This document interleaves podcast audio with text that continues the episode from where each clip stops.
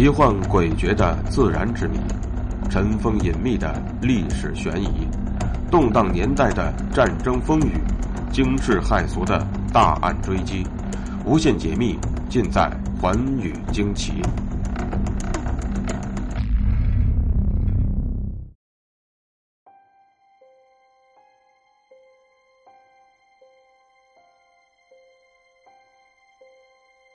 大家好，欢迎收听《寰宇惊奇》，我是东方。今天要给大家讲的故事呢，跟一个神秘的宝藏有关。不过，这个宝藏与一般的宝藏相比有所不同，因为它是由中世纪欧洲一位女性所领导的女子军团所积攒和创造的。捷克斯洛伐克是欧洲中部的内陆国家，在这里一直流传着关于红色处女军宝藏的传说。传说呢，源自于捷克历史上的普热美斯家族。公元九世纪是捷克的荣光时期，这时正是普热美斯家族在捷克的统治时期。女王利布施及她的丈夫普热美斯公爵也在这一时期创建了古老而美丽的布拉格城堡。后来，城堡经过多次扩建，在一千多年后的一九一八年，捷克斯洛伐克共和国的总统府便设立于此。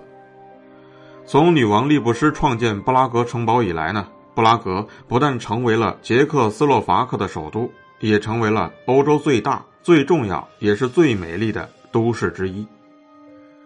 布拉格老城当中最早的居民点大都始建于那个时期。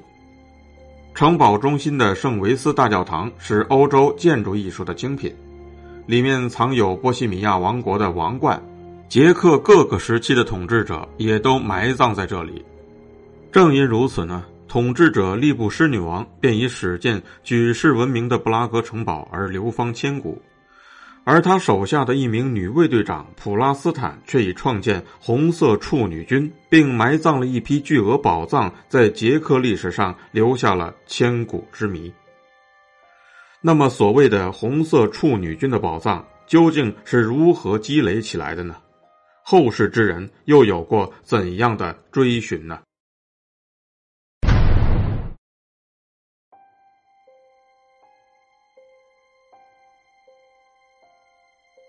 原来，九世纪初的利布施女王不但是一位出类拔萃的巾帼英雄，还创建了一支包括妇女在内的骁勇善战、打过不少敌人的军队。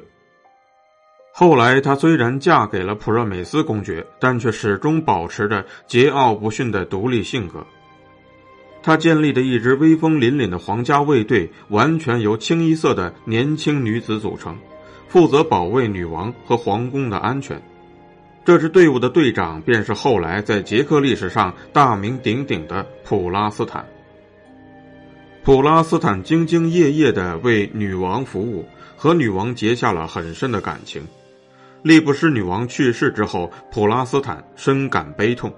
他不愿意再为国王普热美斯公爵效劳，便率领自己手下的女兵来到了捷克北部的维多夫莱山，从此占山为王，并不时的与政府发生冲突，导致普热美斯命令军队去围剿他们。起初的时候呢，普热美斯军队的指挥官并不把这支红色处女军看在眼里，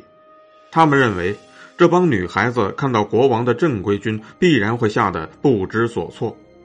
然而，实际上双方一交战，普热美斯的军队由于过于自信和轻敌，竟没有占到什么便宜，反而被红色处女军打得落花流水。这下子，他们不得不重新考虑如何来对付这支红色处女军了。国王普热美斯在布拉格得知自己的军队在山里竟被一帮女孩子弄得晕头转向，盛怒之下，他居然亲自率领着大军浩浩荡荡的前来围剿。在维多夫莱山区，普热美斯大军依靠人数上的优势，采取突然袭击的战术，把处女军层层包围，缩小包围圈后，杀死了一百多名顽强抵抗的处女军战士。在迪尔文城堡的普拉斯坦闻讯之后，亲手掐死了十几名俘虏，并率领自己的战友对普热美斯大军进行了殊死抵抗。一时之间，山冈之上，杀声震天，几千米外都能听到他们和男人拼命时的喊叫声。最后，城堡中所有的处女军战士全部壮烈牺牲，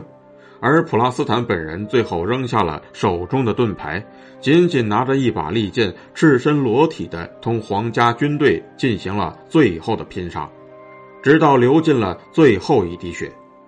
处女军被剿灭以后，一个关于普拉斯坦的宝藏传说也开始在捷克流传开来。原来，普拉斯坦多年跟随女王，见多识广。对王室的金银财宝了如指掌，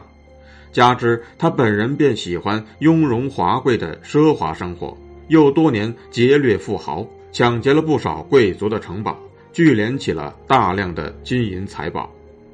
在普热美斯军队未到之前，他早就预见到自己凶多吉少，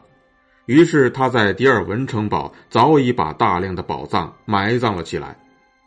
这笔宝藏主要有金币。银币以及处女军战士们不愿意佩戴的大批珍贵的金银首饰，数量十分可观。处女军被全部杀死之后，后人就想到了这批宝藏。